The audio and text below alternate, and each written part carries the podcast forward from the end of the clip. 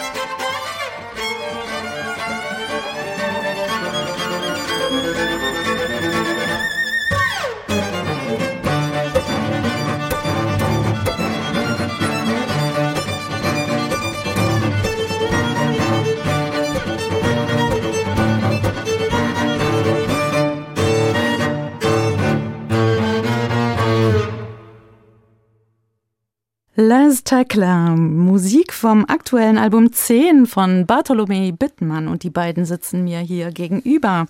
Matthias Bartolomei mit Cello und Clemens Bittmann an der Geige. Ja, das klang jetzt irgendwie wie ein ganzes Streichorchester für mich. Sie waren aber nur zu zweit. Hm. Wir waren nur zu zweit, wir sind nur zu zweit und wir werden auch nur zu zweit sein, weil das die, würde ich mal sagen, zentrale Botschaft äh, und zentrale Idee des Duos ist, auszuloten, wie, wie groß man klingen kann, wie, wie viel Klang kann man eigentlich mit zwei Instrumenten, mit zwei Streichinstrumenten, mit acht Seiten erzeugen. Und wir sind da mit sehr viel Neugier dahinter und, und entdecken nach wie vor neue Möglichkeiten, um quasi noch mehr in einen orchestralen Klang aber als Duo einzutauchen. Und da war jetzt auch nichts gesampelt oder so? Da ist nichts gesampelt, da ist nicht, es gibt keine, keine künstlichen Effekte. Es ist ein durch und durch akustisches Konzept. Alles, was Sie hören auf den Aufnahmen und alles, was Sie hören im Live-Konzert, passiert nur auf den Instrumenten und passiert nur von uns. Und da hatten wir auch eigentlich von Anfang an diesen puristischen Ansatz, um eben zu sehen, was, was ist eigentlich möglich nur mit dem Analog-Instrumentarium quasi. Und das ist auch eine sehr schöne Spielwiese, weil wir hier immer wieder in die Grenzregionen gehen, wo dann viele Hörer sagen, na ja, das, ähm, wir hatten das Gefühl, da war jetzt aber irgendwie ein Effekt dabei und dann, dann ist aber eigentlich gar kein künstlicher Effekt dabei, sondern das passiert quasi aus den Instrumenten selber und das ist dann eigentlich immer der schönste Moment, weil wir dieses Verschwimmen von der Wahrnehmung auch gerne, damit auch gerne spielen. Mhm. Mhm. Gelingt Ihnen gut. Also durch und durch handgestrickt, würde ich sagen. Was hat es denn mit dem Titel auf sich, Clemens Bittmann? Mit dem Titel Les, Les Tackler. Ja, ähm, das ist eine Geschichte, die ist schnell beantwortet. Es ähm, sind bei uns die Instrumentenbauer sehr wichtig. Ich fange jetzt einmal bei meiner Geige an, weil das so quasi der Ursprung auch des Titels ist. Ist das der Josephus Pauli, ähm, ein Geigenbauer, ähm, der in Wien seine Ausbildung gefunden hat, Ende des 18. Jahrhunderts. Und, und es gibt ein Stück, das heißt Les Pauli. Genau. Und, und jetzt haben wir hier Les Tackler.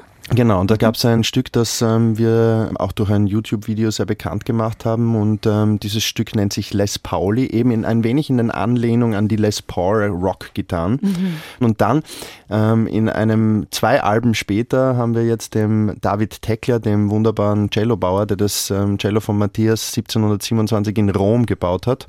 Ein Tiroler, der in Rom Karriere gemacht hat der dieses ähm, sehr, sehr äh, markante Löwenkopf-Cello gebaut hat, dem haben wir auch ein Stück gewidmet und deswegen dieser Titel.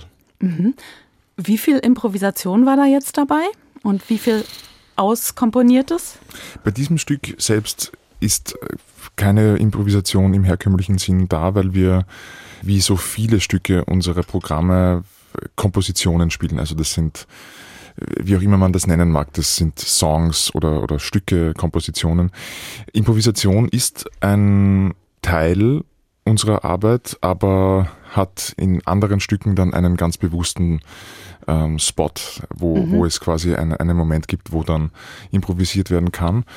Und Wir hören ja auch noch mehr richtig, Stücke genau. von Ihnen. Nichtsdestotrotz mhm. ist das improvisatorische Momentum ganz essentiell für uns, weil in der Entstehungsphase von der Musik, die wir schreiben, sehr viel improvisiert wird. Ja, wir spielen mit Ideen, wir haben kleine musikalische Zellen, aus denen gemeinsam etwas Größeres gespannt wird und dieser Entstehungsprozess, der kreative Prozess hat sehr viel mit Improvisation zu tun. Das heißt, auch wenn es in den Stücken nicht im traditionellen Sinn improvisiert mhm. wird, ist dennoch Improvisation ein, ein wichtiger Aspekt. Genau, das wäre jetzt meine nächste Frage, Matthias.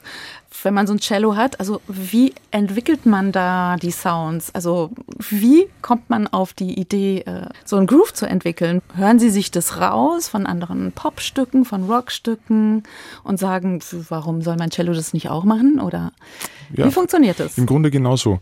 Wir sind ja beide mit sehr viel Popularmusik groß geworden. Also ob das jetzt äh, Rockmusik war, was uns beide, glaube ich, sehr verbindet, äh, aber es gibt auch ähm, sehr viel Jazz-Einflüsse, auch aus der Popmusik. Also deswegen sage ich im, im, im breiten Sinn Popularmusik und ich persönlich in meinem Fall bin sehr klassisch groß geworden, also mit dem klassischen Cello-Repertoire. Bin ja auch nach wie vor, äh, sehe mich auch nach wie vor als klassischen äh, Cellisten. Ähm, aber die, die Sehnsucht danach, die Musik, die ich als Kind und als Jugendlicher gehört habe, die Sehnsucht, diese Musik auf meinem Instrument selber zu spielen und zu entdecken, die war immer schon sehr groß. Und in der Begegnung mit dem Clemens konnte diese Sehnsucht dann auch äh, ein Zuhause finden, weil wir weil wir dann angefangen haben, das quasi auf wirklich seriöse Art und Weise zu entdecken. Und man sieht und wir sehen es nach wie vor, wie viel eigentlich möglich ist an Rock-Sounds, äh, Riffs, ähm, aber auch gitarrenähnlichen Arpeggio, Pizzicati. Das heißt, auch Clemens Bittmann kommt dann auf Sie zu, Matthias Bartholomä, und sagt, boah, was ein toller Sound, probier doch mal bitte das hier auf deinen Cello und lass uns mal austesten, was hier aus den Kästen rauskommt. So stelle ich mir das vor. Ja, ähm, also in diesen gemeinsamen Entwicklungsphasen ist ähm, das gemeinsame Probieren, das gemeinsame Entdecken und natürlich dazu gehört auch das gemeinsame Zuhören oder mal schauen, was da, was da kommt, ein essentieller Teil des Komponierprozesses. Und Matthias hat jetzt gerade einen Satz gesagt, den ich erstaunlich finde, nämlich ich ähm, sehe mich, ich definiere mich nach wie vor als klassischer Cellist. Ähm, das hast du jetzt gerade gesagt. Also ich, ich finde ja, dass ähm, diese Definitionsbereiche und dazu gehören, glaube ich, auch wir beide, ähm, eigentlich nicht mehr so per se eins zu eins existieren. Weil ob da jetzt ähm, klassischer Klang herauskommt, ob romantisches Repertoire ähm, gespielt, gelehrt oder instrumentiert wird, ob Barock oder Renaissance ähm, gespielt wird oder ob man eben Rock, Pop oder Jazz oder Groove-Elemente spielt. Es geht um letztendlich um das ähm, Instrumentarium, um den Klang ähm, und um den Zugang zu seinem Instrument, den man sehr individuell und persönlich definieren kann. Und da gibt es viele Beispiele aus der sogenannten klassischen oder barocken oder ähm, alten Musik, Schublade, wo Musiker genau diese Klänge herausholen, die Sie jetzt gerade vorher beschrieben haben. Es geht eher nur mehr um das, was kann mein Instrument eigentlich alles sonst noch bieten. Und das war letztendlich von Anfang an unser Zugang. Wir kommen halt aus dieser Generation, wo ähm, Working Bands im Sinne von großen Jazzbands wie Miles Davis, wie Mahavishnu Orchestra McLaughlin oder wie große Rockbands Bands, Popbands, das haben wir alles erlebt, so in der Schulzeit jetzt auch. Das ist so unser Zugang zum gemeinsamen Instrumentieren und den einfach nur zu übersetzen auf unser Instrumentarium, das sprengt ja dann eigentlich noch diese äh, eigentlich eher schon traditionelle Vorstellung von so typischen Pop oder Bands, sage ich jetzt mhm. einmal, weil letztendlich finde ich es ja eigentlich viel cooler oder viel, viel, ähm, wie soll ich sagen, noch natürlicher, wenn ich mich mit einem Cello aus 1727 oder mit einer Geige aus 1817 hinstellen kann und sagen kann, okay, ich spiele das, was mir gefällt, nämlich einfach Groove-Musik. Genau, einfach gute Musik. Und auch Bach konnte schon grooven, würde ich sagen. Ja, aber ja. hallo. aber hallo. Ja, okay, jetzt haben wir viel geredet. Ihre Musikliste, die ist so lang und so vielseitig. Kommen wir mal direkt zum ersten Musikwunsch und da würde ich jetzt mal Clemens Bittmann den Vortritt lassen. Ganz oben auf der Liste stand der französische Jazzgeiger Didier Lockwood und ich würde sagen, wir legen erstmal auf, oder? Legen wir bitte auf.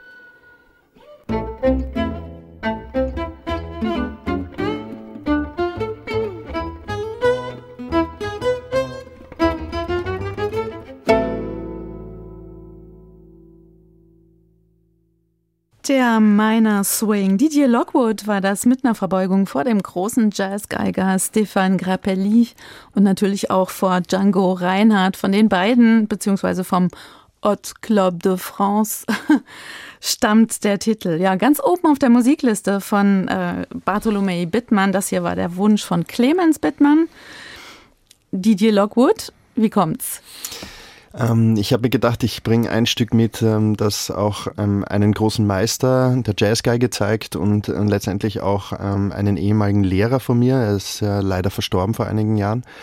Ähm, relativ überraschend und ähm, sehr, sehr traurig, aber er war für mich eine sehr prägende Persönlichkeit. Das war für mich nach dem Klassikstudium ein Wunsch, nach Paris zu gehen, an seine Schule, ans Didi Lockwood Music Center. Der hat da 50 Kilometer südlich von Paris eine Schule aufgebaut, die sich vor allem für die ähm, Seiteninstrumente eine Spezialisierung herausgesucht hat, genau in dem Stil von Musik, die natürlich eher ähm, weiter geprägt hat von Capelli, den den Stil weiter übernommen hat. Und ich fand ihn eine sehr spannende, pädagogisch äußerst interessante Persönlichkeit und ähm, schätze diese zwei Jahre dort ähm, sehr. Und der Minor Swing ist ähm, einfach ein legendär, also das ganze Album ist ähm, ein legendäres Album, wie viele andere von Lockwood. Ja, wir sollten vielleicht mal sagen, das habe ich ganz vergessen vorhin, wer da noch gespielt hat, nämlich DJ Lockwood an der Geige, Birelli Lagren an der Gitarre und am Bass Nils Henning Örstedt Petersen. Gypsy Swing Geige, das, das ist ja vielleicht der Ursprung gewesen, dann ist es äh, Jazzgeige geworden. Man muss die Lehrer schon suchen, würde ich sagen, oder? Sie, sie sind nicht überall zu finden. Da gab es eine Zeit ähm, in meiner Studienzeit, da musste man auf jeden Fall die Lehrer suchen, wo man ähm, sich annähern kann, wobei es ja immer auch eine spannende Frage ist, ob man sich mit dem Streichquartett überhaupt, wenn man sich neuen Musikrichtungen öffnen will, ähm, wirklich mit einem Lehrer auseinandersetzen äh, muss, der das ähm, selbe Instrument spielt, weil ähm, man kann letztendlich ähm, von jedem Instrumentarium was lernen und ist oft vielleicht sogar eine größere Herausforderung, sich mit einem gitarristischen Zugang auseinanderzusetzen oder mit einem Bläserzugang. Aber natürlich ist es gut und auch sehr, sehr wertvoll, wenn man gerade was Phrasing angeht oder technische Feinheiten ähm, mit dem Bogen angeht, ähm, dass man sich eben mit dem Instrumentalisten desselben Instruments ähm, intensiver beschäftigen kann. Ich finde mittlerweile, dass, dass das nicht mehr der Fall ist. Ich finde, dass wir in den letzten gerade 20 Jahren eine sehr spannende Entwicklung hingemacht haben zu sehr vielen progressiv denkenden Streichern. Das gilt jetzt nicht nur für die Geige, sondern auch, glaube ich, fürs Cello. Ich weiß nicht, ob du mir da zustimmst, aber gerade auf der Geige gibt es jetzt schon eine große Anzahl an sehr individuell unterschiedlichen, natürlichen, aber Zugängen zu progressiven, zu moderneren Geigenzugängen. Und ob das jetzt ähm, nur ähm, Gypsy Jazz ist, nur jetzt bitte bei aller Wertschätzung, oder ob das ähm, Jazzgeige oder Rock-Groove-Elemente sind, wie es Lockwood auch ähm, total inhaliert hat und geprägt hat, das ist, glaube ich, dann jetzt gar nicht mehr wichtig. Also ich finde, mittlerweile gibt es ähm, sehr viele Möglichkeiten, ähm, sich einen Lehrer zu suchen. Ich bin auch in der glücklichen Lage, dass ich seit mittlerweile knapp zehn Jahren an der Kunstuniversität in Graz selbst ähm, Studierende mit diesem Zugang zur Musik, das heißt mit diesem eher improvisatorischen Zugang ähm, unterrichten darf. Und ähm, das ist für mich ein sehr, sehr spannender Zugang, ein sehr spannender Step, weil es ja auch einem selbst äh, immer wieder aufs Neue jede Woche herausfordert im Überdenken dessen, was man selber tut. In diesem Erleben, was Studierende als logisch empfinden oder nicht logisch empfinden, in dieser handwerklichen Erlernen, in diesem Erlernstadion musst du ja selbst wieder nachdenken über das, was tust du was eigentlich? Wo, wo, wo, will ich hm. eigentlich selber hin? Ja. Also ich empfinde es als eine der größten Wertschätzungen, wenn meine Studierenden ähm, mit unterschiedlichen Ensembles, mit kleineren Formationen hinausgehen und Elemente von uns übernehmen. Das entdecke ich auch bei Studierenden von Matthias.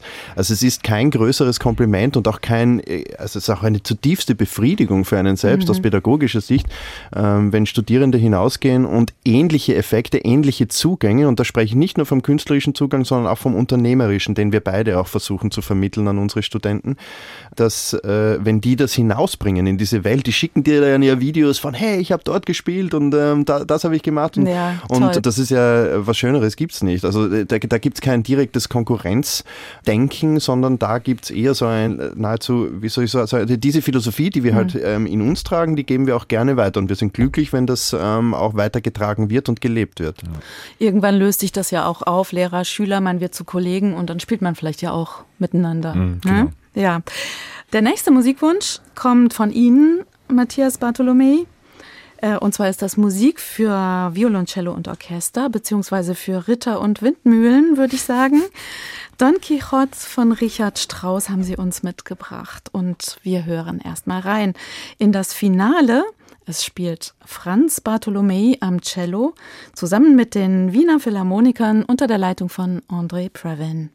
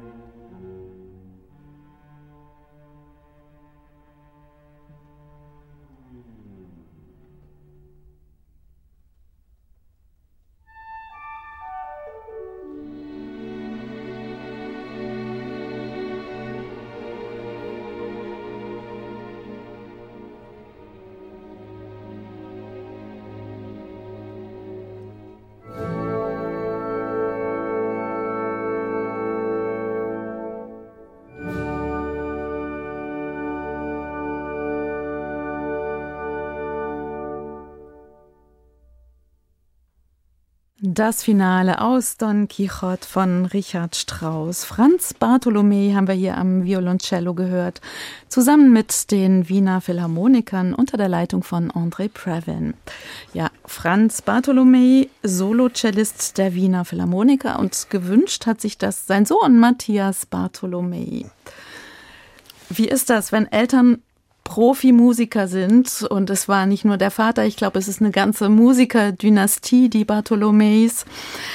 Das kann nach hinten losgehen, aber es kann auch ganz im Gegenteil äh, nach vorne losgehen, so wie bei Ihnen. Ja, ich glaube auch. Also es gibt es gibt hier mehrere Seiten und ich hatte die großartige Situation, dass dadurch, dass mein Vater selbst ähm, auch schon in dritter Generation Musiker, auch in dritter Generation Wiener Philharmoniker ähm, war, er ist jetzt pensioniert, ich äh, den Zugang zu unfassbar viel äh, Musikalität quasi schon von Kindesbeinen auf äh, hatte und auch die Begegnung mit äh, faszinierenden Musikerpersönlichkeiten. Meine Eltern ähm, haben sehr gerne Dirigenten eingeladen. Es war, es war immer äh, Musik im Haus, es waren immer faszinierende Persönlichkeiten da. Das waren Dinge, die mich meine ganze Kindheit und Jugend begleitet haben abgesehen davon, dass äh, Musik einfach immer ein, ein großer Faktor war und, und äh, auch das Cello-Spielen, das ich dann eigentlich äh, sehr auf sehr natürliche Weise von meinem Vater äh, übernommen habe, äh, inspiriert von ihm, inspiriert von seinen Klängen quasi als kleiner Bub äh, zuhörend, wie er geübt hat. Das waren alles Dinge, die mich äh, in sehr positiver und äh, schöner Weise inspiriert haben und für die ich sehr dankbar bin die Herausforderung dieser Situation mit in, in eine so große Musikerdynastie hineingeboren zu sein, ist die, dass es unter Umständen ein bisschen Zeit braucht, bis man seinen Weg findet. Ich hatte eine Zeit, wo, wo mir nicht ganz klar war, wo ich eigentlich hin möchte. Ist, ist quasi der Weg in den Fußstapfen des Vaters, ist das das Richtige, ist das der Weg, den ich auch gehen möchte? Möchte ich auch versuchen, eine Position bei den Wiener Philharmonikern, vielleicht sogar Solocellist. Ist das der richtige Weg? Liegt natürlich in der Theorie vielleicht nahe, aber war für mich dann ein etwas, das sich nicht nach zu Hause angefühlt hat. Ich hatte sehr früh schon das Bedürfnis, einen eigenen Weg zu gehen, einen Weg zu gehen, der gewissermaßen abweicht von der Tradition. Oder sagen wir es mal so, sagen. die Tradition in ein neues Gewand steckt. Und auch hier wieder diese Begegnung mit Clemens war eigentlich dieser Initialzünder, dieses, das, da fühle ich mich zu Hause, das möchte ich machen, in diese Richtung möchte ich gehen. Alles, was ich von meinen Eltern und von meinem Vater mitbekommen habe, als Teil von mir, aber in eine eigene Richtung. Weiterentwickelt. Genau. Sozusagen in der neuen Generation, in Richtig, der neuen Zeit. Genau. Ja. Die Wiener Philharmoniker haben ja doch äh, so den Ruf, sehr traditionell zu sein. Trotzdem mhm. hat, glaube ich, Ihr Vater Ihnen schon so was Grenzgängerisches dann auch mitgegeben? Also mein Vater war immer sehr interessiert an neuen Dingen, an, auch an äh, unterschiedlichen Zugängen und er war auch einer der ersten fundamentalen Unterstützer äh, des Duos von Anfang an, weil er mir oft gesagt hat und das auch nach wie vor sagt, dass das, was wir machen, ist etwas, was er sehr beneidet und wo er auch eigentlich gerne als junger Cellist gerne eingetaucht wäre in diese Musik. Und er ist jetzt auch in seiner Pensionierung, hat er das ein oder andere Projekt, wo es auch um Groove-Musik geht und, und wo er das quasi jetzt entdeckt, auch für sich. Und das finde ich auch ein, ein, einen schönen Ansatz, weil ich ihm dadurch auch eine gewisse Art von Inspiration wieder zurückgeben kann. Und Sie haben ja auch beide Facetten kennengelernt. Also Sie, Nikolaus Harnoncourt hm. hat Sie ja auch in seinen Concentus Musicus äh, geholt. Ähm, ist das manchmal eine Grätsche oder sogar ein Spagat, der schwierig zu bewältigen ist? Also ich muss sagen, instrumental gibt es natürlich Unterschiede und auf Darmseiten zu spielen mit äh, Barockbögen sicher ein physikalisch anderer Zugang zum Instrument.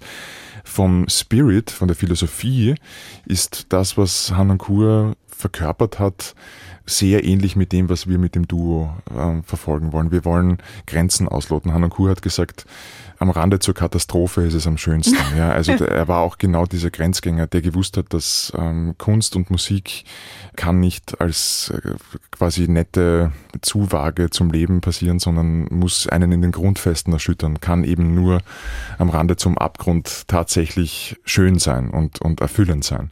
Und diesen Spirit, den wollen wir auch mit unserer Musik verfolgen. Und deswegen war Hanankur nicht nur für mich in dieser engen Zusammenarbeit im Concentus Musicus, sondern auch im Kontext des Duos eine ganz wichtige Inspirationsquelle.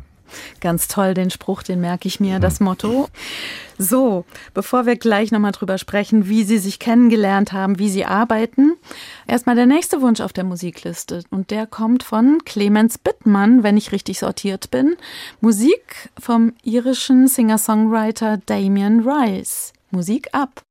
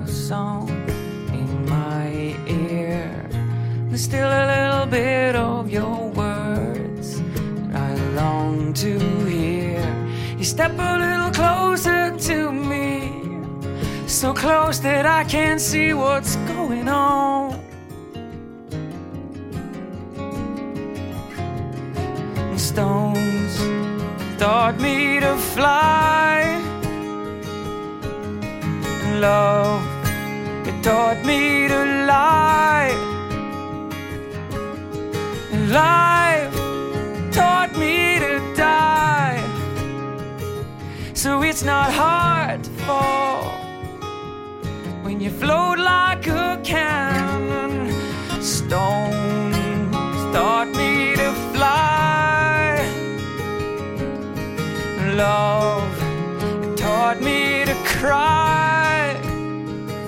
So come on, courage, teach me to be shy. Cause it's not hard to fall. And I don't wanna scare her. It's not hard to fall. And I don't wanna lose. It's not hard to grow. When you know that you just don't know.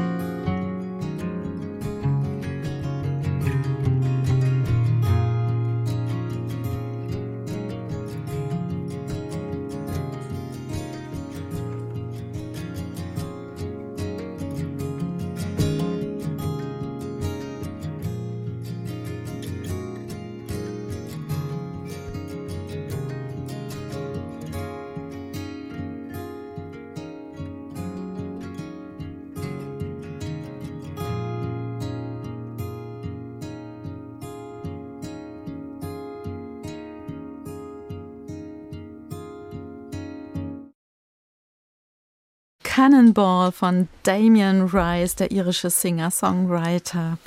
Clemens Bittmann hat sich das gewünscht. Ja, Musik, die Sie begleitet?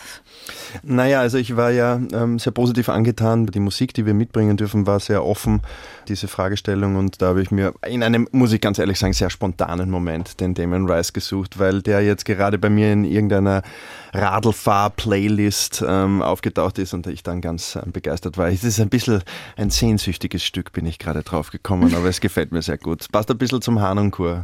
Sie haben vorhin schon erzählt, wie Sie sich kennengelernt haben, Sie beide. Clemens Bittmann, äh, Matthias Bartholomei.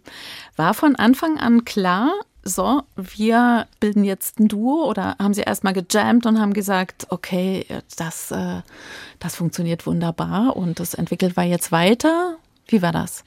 Ich habe den Matthias in einem Streichquartett ähm, kennengelernt, wo ich Musik ähm, arrangiert habe. Das war so quasi ein, ein Job, ein Arrangierauftrag. Ich habe ihn dort als einen wahnsinnig interessierten, spannenden und ähm, gerade was die Time, die musikalische Groove-Time angeht, einen Cellisten wahrgenommen, der mich da irrsinnig inspiriert hat und der mich einfach total begeistert hat, das muss ich ehrlich sagen. Und ähm, natürlich geht man dann in Jam-Sessions, so könnte man es nennen, oder in gemeinsame Ausprobierzeiten. Und da muss man dann eben abchecken oder ab, abklären, ähm, wie weit sich das ähm, gemeinsam erfüllen lässt. Ich finde, dass gerade dieser Puls, dieses, ähm, dieses tänzerische Element, das sich auch durch unsere Musik durchzieht, dieses ähm, Bedürfnis nach Rhythmus, dieses Bedürfnis nach anderen und sehr offenen Zugängen in Klang und Sound, ähm, dass wir das von Anfang an sehr intensiv beide erlebt haben, gespürt haben. Und weil Sie die Frage gestellt haben, ob, ob das für uns klar war, ein Duo zu gründen, also es war für uns zumindest klar, schauen wir mal, ähm, was im Duo geht für die ersten ähm, Jahre, sage ich jetzt einmal. Also das war gleich einmal von Anfang an die Hauptidee. Es gibt bei uns immer wieder Kooperationen und immer wieder auch mit Lesungen mit spannenden Schauspielern, aber ähm, das Bedürfnis, die Duo-Besetzung mit diesen drei Instrumenten wirklich aufs ähm, intensivste auszuloten, was ist da möglich, das hat sich sehr schnell als die Hauptphilosophie äh, von Bartholomew Bittmann herauskristallisiert. Wie entstehen bei Ihnen neue Stücke? Also Stücke entstehen bei uns eigentlich nach demselben Prinzip, wie es äh, auch schon in der ersten Phase des Duos so war. Wir schreiben immer gemeinsam, die Stücke entstehen immer gemeinsam. Und da hat sich über diese zehn Jahre eine gewisse Dynamik entwickelt, die mal in die Richtung geht, dass einer den, den Prozess etwas anführt und dann der andere wieder. Das äh, wird nicht von vornherein festgelegt, aber das ist etwas, was sich dann oft aus dem Momentum heraus entwickelt. Und entstehen tun die Stücke aus musikalischen Zellen, die wir über die Jahre in Soundchecks, in Proben, vielleicht zu Hause, auf einmal fällt einem was ein, man nimmt es schnell auf aufs Handy und hat eine musikalische Idee, die man dann mit in die Probe nimmt. Und dort entsteht dann gemeinsam dieses Stück. Und das ist ein, eine sehr, ein sehr filigraner Prozess, der mal ganz leicht funktioniert, also wo wir innerhalb kürzester Zeit ein, ein Stück fertig haben. Und manchmal müssen wir da richtig in die Materie eintauchen und, und uns erst zurechtfinden. Und eine Sache, die wir beide eigentlich sehr in dieser Form so genießen. Mhm. Und es ist auch nicht so, dass äh, Sie jetzt sagen, äh, das ist jetzt meine Komposition, ähm, das machen wir jetzt so, sondern Sie entwickeln das dann, der eine kommt mit einer Idee und dann entwickeln Sie gemeinsam, was eben Bartholomä Bittmann dann ausmacht. Also bei uns steht ähm, hinter jedem Titel, hinter jeder Komposition komponiert von Bartholomä Bittmann. Also da geht es nicht um Matthias Bartholomä diesen Anteil und Clemens Bittmann diesen Anteil, weil das man nicht mehr aufdröseln kann und auch nicht soll. Klares Wort. Menschen und ihre Musik, das ist unser Thema hier in HR2 Kultur. Das Duo Bartolomei Bittmann ist hier im Studio und die beiden haben die Musik zusammengestellt für diese Sendung. Sind Sie musikalisch immer einer Meinung? Nein. Gott sei Dank nicht. Ja, gar nicht einfach, auch die Musikwünsche hier gerecht aufzuteilen. Clemens Bittmann war eben dran, jetzt sind Sie wieder dran, Matthias Bartholomei. Eben waren wir in Irland, jetzt geht's einmal über die Nordsee nach Dänemark und damit machen Sie auch mir eine besondere Freude. Sie haben sich nämlich ein irres Streichquartett gewünscht. Vier Wikinger, die eine zarte Seite zeigen. Wollen Sie es selber ansagen? Gerne, wir hören das Danish String Quartett mit dem Titel Shine You No More.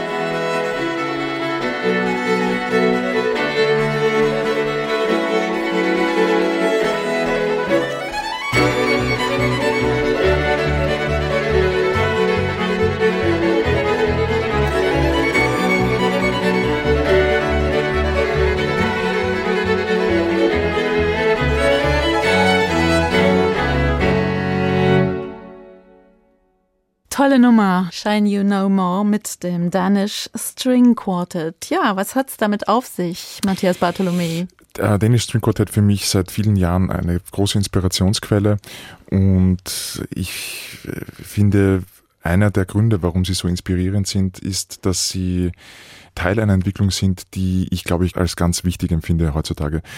Ein äh, klassisches Streichquartett, die das äh, großartige Repertoire fantastisch drauf hat und fantastisch in den Konzerten spielt oder auf CD aufnimmt, aber eine Öffnung hin zu zeitgenössischer Musik auch im popularmusikalischen Kontext. Und das ist dieses Stück zum Beispiel zeigt das ganz gut, dass sie keine Scheu davor haben, auch in traditionelle Musik zu gehen, in, in, in Popularmusik hineinzugehen und die auf die klassische Konzertbühne zu bringen.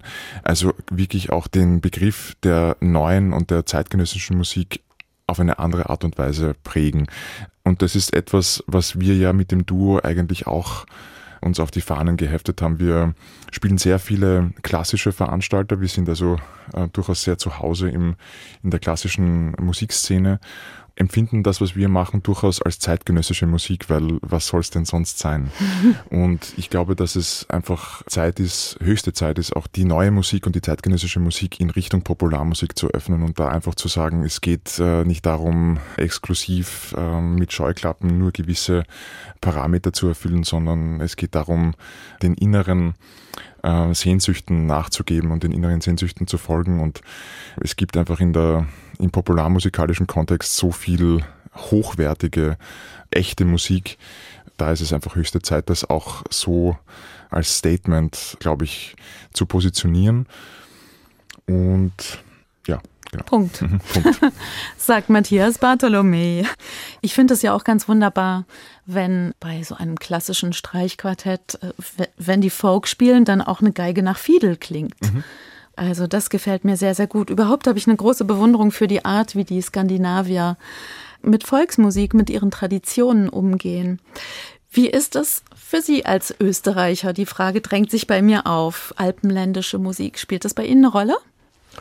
Ähm, vielleicht nicht so eins zu eins, was ähm, die Musik von unserem Duo Bartholomä Bittmann angeht. Ähm, die Elemente volksmusikalischer Natur halten sich bei uns als äh, direktes Element sehr in Grenzen, bis sind teilweise gar nicht vorhanden.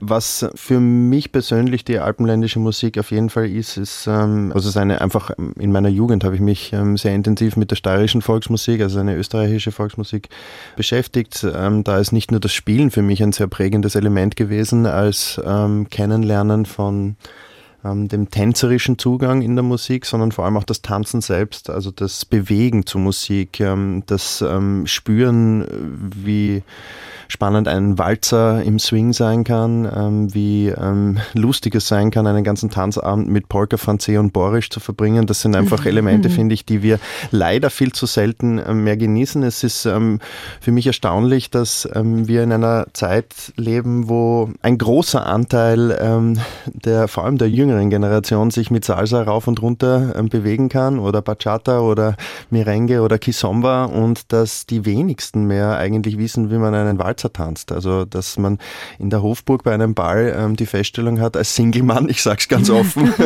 dass man von zehn Frauen ähm, eigentlich ähm, neun Frauen trifft, die keinen Walzer mehr tanzen können. Ähm, das ist ähm, ein Aber die zehnte ist es dann.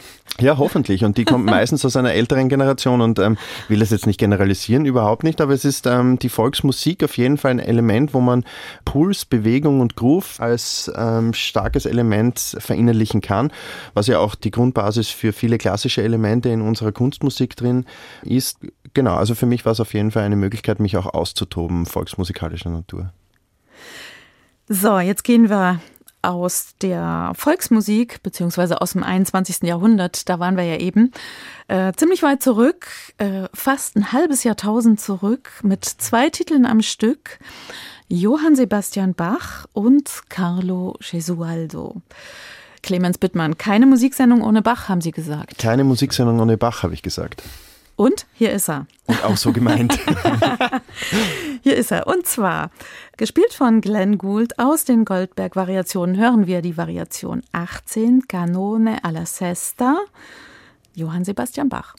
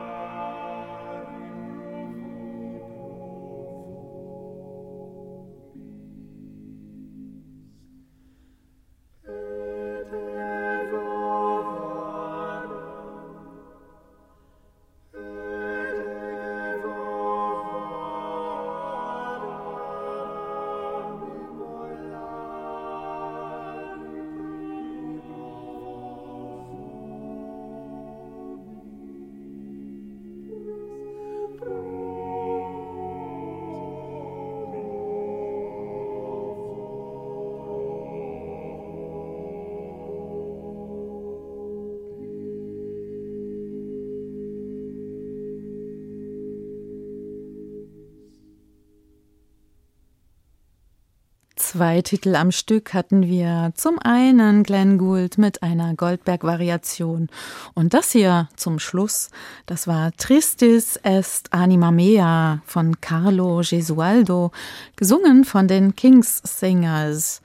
Ja, Musik eines Mörders, muss man sagen. Eines Doppelmörders sogar. Matthias Bartolomei, Sie haben sich das gewünscht. Richtig, ja. Ich habe es mir nicht gewünscht aufgrund seiner Biografie, obwohl die sehr, sehr spannend ist und äh, wahrscheinlich für einen großen Film äh, ja, ne? geeignet wäre. Äh, eben aufgrund dieses Mordfalles. Wir sollten es vielleicht kurz sagen. Vielleicht kurz sagen. Ja? Also die Geschichte ist so, dass kurz äh, zusammengefasst, er hat seine Frau in Flagranti erwischt mit einem anderen Herrn. Und aufgrund dieser emotionalen Erschütterung kam es dann zu einem Mordfall. Zu einem Doppelmord. Zu einem Doppelmord. Mhm. Also eigentlich wie im perfekten Operndrama. Und er hat sich dann, er ja. hat sich dann tatsächlich sein komplettes restliches Leben geißeln lassen mhm. und ist auch daran gestorben. Ja, ja.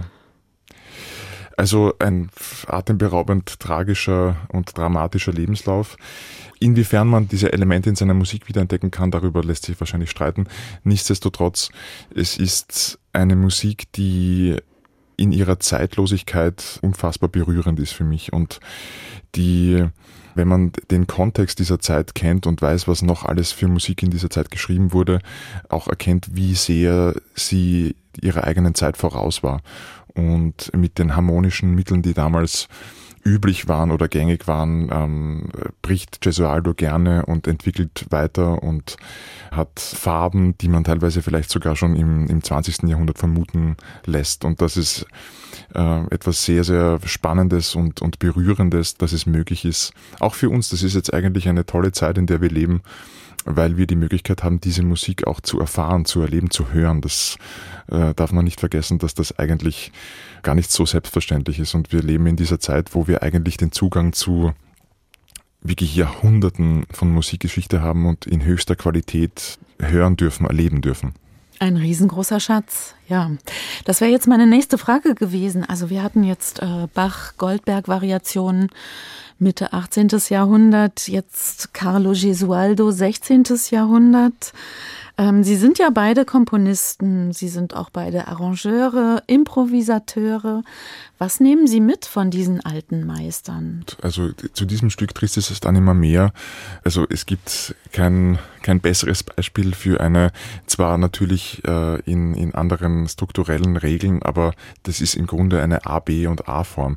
Und wenn man sich äh, unsere Kompositionen ansieht, dann sieht man diese Liedform bei uns genauso. Also auch hier die Inspiration reicht über fast 500 Jahre zurück auch weil sich diese Form so bewährt hat, ja. Dann würde ich sagen, gehen wir mal zum nächsten Stück von Bartolomei Bittmann. Über zehn Jahre gibt es jetzt Bartolomei Bittmann, mehrere Alben, zuletzt den Preis der deutschen Schallplattenkritik für das aktuelle Album 10. Und das hier ist ein Titel aus dem aktuellen Album, heißt Rhapsodie und wir hören Clemens Bittmann und Matthias Bartolomei. Bartolomei Bittmann.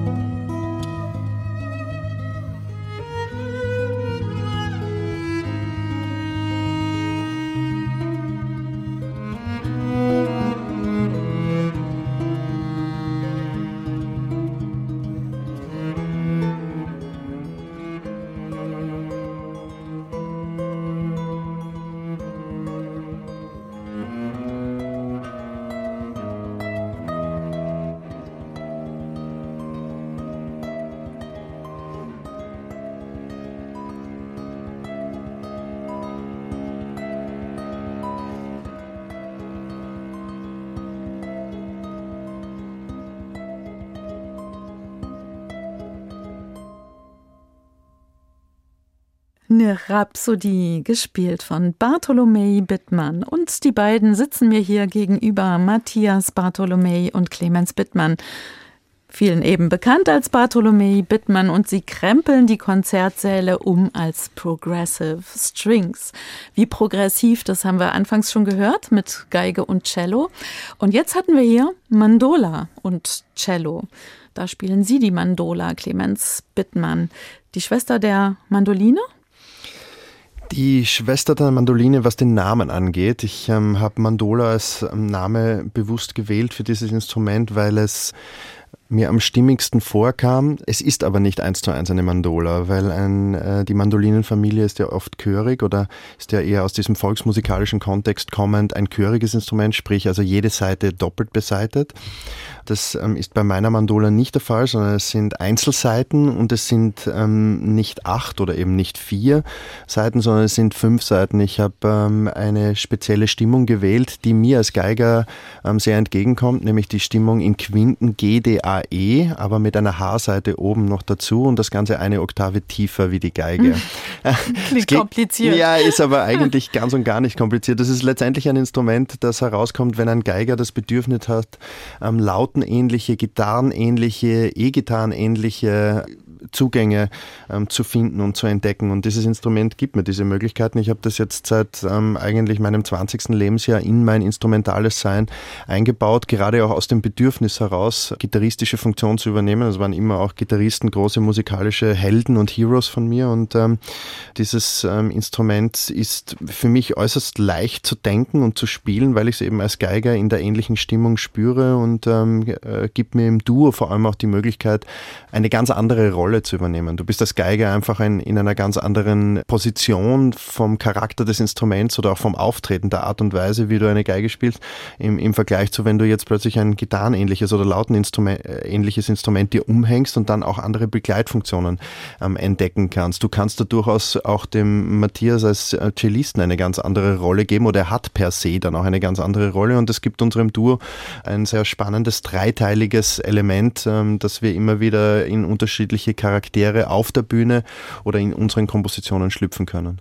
Können Sie sie nochmal beschreiben, wie sie aussieht, Ihre Mandola, Ihr Eigenbau? Ja, es ist ein tränenförmiger Korpus, der sehr an Renaissance-Instrumente eigentlich erinnert. Auch der Hals oder die Halsform, die ich ähm, gewählt habe, ähm, entspricht eigentlich dieser Gestalt. Es ist ein wenig kleiner als eine Gitarre. Es ist von der Größe her wahrscheinlich ähnlich wie eine kleine Theorbe fast. Die Mandola als solches trifft das Ganze wahrscheinlich ähm, sogar am nächsten, aber wie gesagt, ich habe auch keinen bauchigen Korpus, sondern so einen eher flachigen, ähm, flachen Zugang und ähm, vom Griffbrett her ist es vielleicht ein wenig breiter wie eine Mandola, die ursprüngliche Originalmandola, eben aufgrund der Fünfseitigkeit, ähm, aber dann eben für mich äh, spannender äh, zu spielen, als wie jetzt nur das vierseitige System, wo ich nur kleinere Akkorde spielen kann. Mit einem fünfseitigen Instrument kannst du einfach noch offenere ähm, Klänge spielen und ähm, offene Akkorde denken. Wir hören nachher noch Titel aus dem aktuellen Album 10 von Bartolomei Bittmann. Jetzt kommen wir erstmal zum nächsten Musikwunsch hier in Menschen und ihre Musik. Bartolomei Bittmann haben die Musik zusammengestellt für diese Sendung. Und jetzt kommen wir zu einer der erfolgreichsten Bands der letzten Jahrzehnte. Man kann es eigentlich nicht anders sagen. Radiohead. Sie haben sich das gewünscht, Matthias Bartolomei. Sollen wir erstmal hören? Gerne.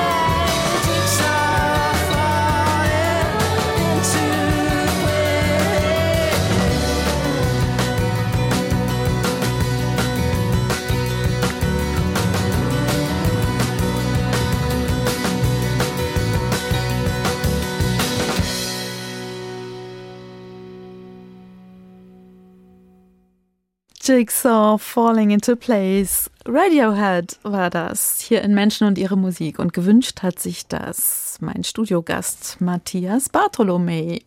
Warum? Ich habe jetzt gerade an vorhin gedacht, wie Sie gefragt haben, ob wir musikalisch uns immer einer Meinung sind. Ich glaube, was Radiohead betrifft, äh, trifft das absolut zu. Eine der wichtigsten Bands der letzten 30 Jahre mit äh, Abstand. auch eine Band, mit der wir groß geworden sind und dadurch auch eine Band, die sich so sehr in unser Rückenmark quasi verewigt hat, dass wir sie immer wieder in quasi abstrahierter Form auch in unsere Musik einfließen lassen. Dadurch ganz wichtige Band und ganz wichtiger Einfluss. Waren Sie mal auf dem Konzert? Ja, mit Worten schwer zu beschreiben, wie das damals war. Und dann sind sie aber mit Gefühlen rausgegangen, haben sich gesagt, boah, diese Sounds, die nehme ich jetzt mit für mein Cello. Na gut, das war eigentlich davor schon längst klar, aber das Konzert hat, hat dieses Gefühl nur bestätigt. Ähm, das Ensemble, das wir als nächstes hören werden, das Turtle Island String Quartet, das habe ich live gehört im Orpheum in Graz. Ähm, da bin ich auch hinausgegangen aus dem Konzert und habe mir gedacht, boah, das ist etwas, das ähm, möchte ich auf jeden Fall ähm, in meiner musikalischen Karriere auch ähm, intensivieren. Das war ein Eye-Opener. Das war etwas, wo ich wirklich ähm, zum ersten Mal so ganz hautnah erlebt habe, wie ähm, Streichinstrumente time-orientiert, groove-orientiert und als Ensemble an sich so wahnsinnig bewegungsfreudig Musik interpretiert haben. Funky bis ins letzte, rockig, trotzdem virtuos virtuos ähm, mit improvisatorischen Freiheiten und mit einem riesigen, im Österreichischen sagt man, mit einem riesigen Batzen, mit einer Portion Schmäh, also mit einem ri richtig guten Witz, Spielwitz und ähm, das hat mich ähm, zutiefst begeistert, ja. Ja, ich kann mir das vorstellen. Matthias Bartholomä hat vorhin schon erzählt, wie er groß geworden ist mit Cello, sozialisiert worden ist mit Cello. Bei Ihnen kann ich mir vorstellen, Sie waren schon immer so ein bisschen der Rebell auf der Geige. Stimmt das? der Rebell auf der Geige. Ähm, pff, boah, das ist ja ganz schwierig, wenn man das über einen selber hört. Keine Ahnung, Rebell. Also äh, ich identifiziere mich nicht wirklich als Rebell auf der Geige, aber ich hatte auf jeden Fall, und da glaube ich, haben wir einen ähnlichen Zugang, auch das große Bedürfnis, immer was Eigenes zu finden, einen eigenen Sound zu suchen. Und man muss nicht immer gegen etwas sein, sondern, ähm, und das spüre ich auch bei Bartholomew Bittmann, je mehr wir mit den Instrumenten gemeinsam das entdecken, was in ihnen einfach auch drinnen steckt, sei das jetzt Effekte, die ähm, aus der klassischen Interpretation bereits bekannt sind oder seien das jetzt Effekte, die mehr unserer zeitgenössischen Hör, unserem Hörerlebnis oder unseren Hörgewohnheiten oder unseren Hörassoziationen entsprechen, das ist dann ja auch nicht mehr wichtig. Ähm, ich glaube nicht, dass es eine Rebellion sein muss, sondern eher ein Öffnen, ein, ein Aufmachen zu neuen Zugängen. Sie haben es eben schon angekündigt, der nächste Musikwunsch, der liegt hier schon auf und der stammt von Ihnen, Clemens Bittmann. Ein Streichquartett haben Sie mitgebracht und zwar nicht irgendeins, sondern kündigen Sie es selbst an. Ja, also das Turtle Island String Quartett äh, mit einer der essentiellsten Fragen im Leben: ähm, Who do we think we are?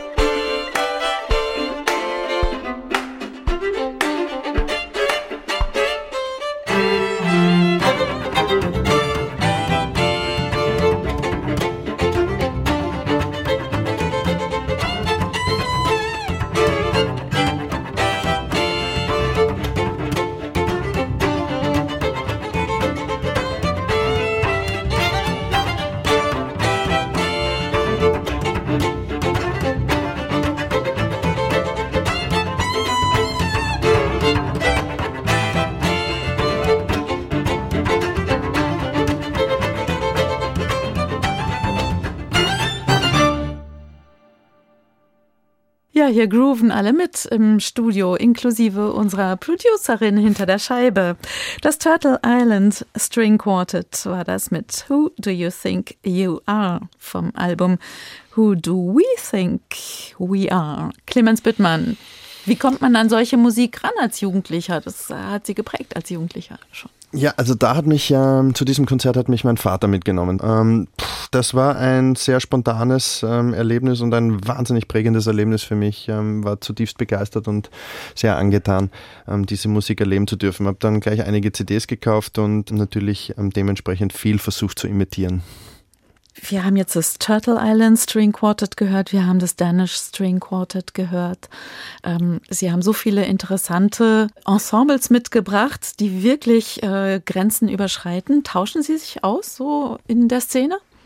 Also es kommt in unserem Beruf immer wieder zu Begegnungen mit anderen Ensembles, teilweise eben auch mit Musiker und Musikerinnen, die auch schon frühere Idole zum Beispiel waren von uns. Und das sind dann immer schöne Momente, wenn man, wenn man sich dann quasi eben auf Augenhöhe begegnen kann und, und eben auch sich austauschen kann über Vorlieben oder was einen gerade so beschäftigt. Das heißt, kommt schon vor. Ich muss dazu sagen, wir sind beide sehr aktiv im Konzertleben unterwegs und es ist dann oft, bleibt wenig Zeit für irgendwas abseits von Autofahren, Soundcheck, Konzerte spielen, CD verkaufen. Ja, und sehr viel über Tennis reden. Also Matthias und ich Ah, sprechen richtig. eigentlich die letzten zwei Jahre nur mehr über Tennis. Falls Sie meinen Austausch musikalischer Natur findet schon statt, aber Das über heißt- Tennis wissen wir besser Bescheid. Richtig, da wäre dann Platz bei der nächsten Sendung. Gut, ist vorgemerkt. Alles klar.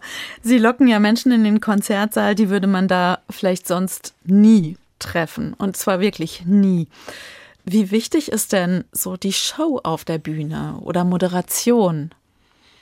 Sehr wichtig. Wir haben, ich würde mal sagen, mittlerweile eine sehr gut laufende, gut abgestimmte Show, die im Sinne einer Inszenierung funktioniert. Also man darf sich jetzt nicht vorstellen, dass wir eine riesige Lichtproduktion haben, aber Lichtdramaturgie ist ein, ein essentieller Teil unserer Konzerte und da lässt sich oft, so unsere Erfahrung, mit wenig Mitteln, mit wenig Akzenten ein großer Effekt erzielen. Aber was auf jeden Fall ganz wichtig ist, ähm, ist ähm, Bartholomew Bittmann live zu sehen. Also die Musik zu hören ist die eine Sache, aber das, wie wir unsere Instrumente spielen und ähm, wie wir da gemeinsam agieren, dieses ähm, bewegungstänzerische Element, das ähm, natürlich auch durch die Stimmen unterstützt. Wir singen ja auch immer wieder mit und ne, verwenden unsere ähm, Stimmen als zusätzliche Effektmöglichkeiten oder als, als instrumentale Erweiterungsmöglichkeit. Ähm, das sind Elemente, die man sehen muss, die man erleben muss und ähm, dann kann unsere Musik so richtig ins Wirken kommen, was ja auch der Grundgedanke dessen ist, was wir tun, wirklich Musik im Live-Moment ähm, wieder zu erleben. Sie haben anfangs was ähm, gesagt, ähm, es ist spannend, welche Leute zu uns in, in die Konzerte kommen. Da wir eben sehr stark im klassischen Bereich unterwegs sind, kommen teilweise Leute, die sich wahrscheinlich mit der Art von Musik, die Bartholomew Bittmann macht, grundsätzlich nie auseinandersetzen würden, wenn es nicht in ihrem, ich sage jetzt einmal, Abo oder in ihrem Konzerthaus, das sie gewohnt sind, ähm, vorkommen würde. Und das sind für uns ganz große Herausforderungen und schöne äh, Momente, ähm, wo Menschen auch aus einer ganz ähm, anderen Generation, jetzt gar nicht einmal nur die junge Generation, die sich sowieso mit Groove und mit unseren Klängen identifizieren kann, sondern auch wenn Menschen, die ähm, dieses Hörbild eigentlich nicht so gewohnt sind, dann plötzlich anfangen mit dem Fuß mitzuwippen oder danach uns ein, ein Kompliment machen im Sinn von, boah, ich habe da Dinge gehört aus den 70er Jahren, aus den 60er Jahren, ich habe Musikassoziationen, die mich an das und das erinnert haben. Das sind sehr, sehr schöne Gespräche danach, wo man feststellt, okay, es gibt so viele Zugänge zu dem, was wir machen und die möchten wir möglichst offen halten in den verschiedenen Generationen. Einen Musikwunsch schaffen wir noch mit Blick auf die Uhr. Wer bin ich und wie viele, das trifft irgendwie auf den nächsten Künstler zu, den Sie mitgebracht haben. Das ist ein Musikwunsch von Matthias Bartholomä, nämlich den kanadischen Gitarristen Antoine Dufour. Und wir hören ihn mit These Moments.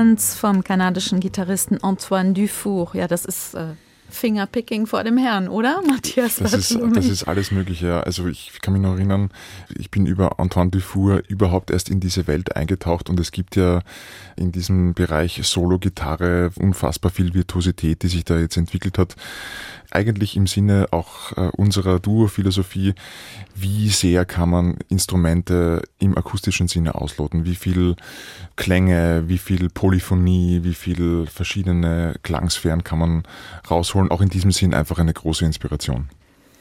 Sie haben es gerade gesagt, es hat sich wahnsinnig viel verändert. Äh, Sie spielen jetzt seit über zehn Jahren gemeinsam, Bartolomei Bittmann. Was hat sich denn verändert in dieser ganzen Zeit? Also lassen wir mal vielleicht Corona außen vor. Ist die Musikwelt eine andere geworden? Ist eine neue Generation am Start? Ein neues Kulturleben, vielleicht auch durch Migration? Puh, das ist eine große Frage. Ich würde diese Frage gerne auf uns äh, beziehen, weil wir für uns sagen können, dass sich sehr viel verändert hat, auch in der Essenz, die wir als, als Duo haben und, und entdeckt haben. Wir haben mit einer sehr großen Spielwiese begonnen und wissen jetzt konkreter, wo wir hinwollen mit dem Sound, wo wir hinwollen mit der Idee, wo wir hinwollen mit dem Repertoire. Und das hat sich über diese über zehn Jahre sehr schön entwickelt und war auch von Anfang an eigentlich in diese Richtung geplant, eben nicht nur als kurzes Projekt, sondern als Langzeitentdeckungsreise.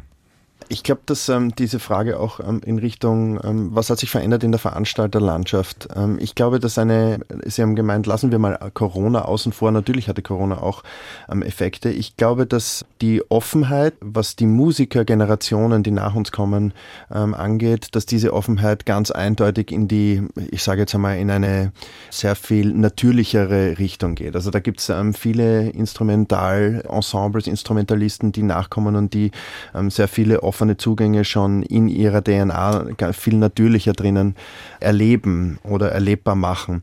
Was das Veranstaltersegment angeht, wir spielen eben in unterschiedlichsten Veranstalterkreisen. Ich glaube, dass ähm, schon eine Portion Mut ähm, immer wieder dazu ähm, gehört und natürlich auch der wirtschaftliche Background, um Kultur anbieten zu können in einer teilweise auch mutigen oder in einer Neugierde schaffenden Version. Wir haben vor kurzem beim am Rheingau Musikfestival gespielt. Ähm, da gibt's 150 Konzerte, da wird sehr viel präsentiert, da werden offene ähm, Locations dem Publikum zugänglich gemacht. Diesen Mut im Veranstalter sein, den wünsche ich uns auch für die Zukunft. Ich ähm, nehme nicht per se wahr, dass dieser Mut selbstverständlich gelebt wird. Ich nehme nicht wahr, dass Veranstalter per se noch die Möglichkeiten haben, um wirklich neue Ensembles, um wirklich auch Spannendes, das nicht die Cash Cow von nebenan ist und jetzt ähm, zum äh, 30. Ähm, Mal im nächsten Veranstaltungsort positioniert wird. Also da sehe ich auf jeden Fall einen großen Bedarf an Arbeit und an, an Courage, der wahrscheinlich nicht nur die Veranstalter und die Booker an sich angeht, sondern wahrscheinlich auch die Politik angeht, um Kultur auch wieder die Priorität zu geben, die sie für uns alle einfach haben sollte. Gerade in Zeiten, ähm, wie wir sie gerade erleben, ähm, wo Werte wie Demokratie, Freiheit und Frieden so in Gefahr sind, glaube ich, ist das etwas, was ähm, dringend notwendig ist sagt Clemens Bittmann. Welche Charaktereigenschaften des anderen hat sie vorangebracht? Ich ähm, liebe beim Matthias ähm, seine grundsätzlich radikale ähm, Offenheit. Um das und und, also das ist das eine, erstens und Beistrich seine Gelassenheit. Ich mag diesen Fels in der Brandung, wenn er neben mir sitzt auf diesem Cello-Podest und auf diesem Cello-Sessel, ähm, da fühle ich mich sicher.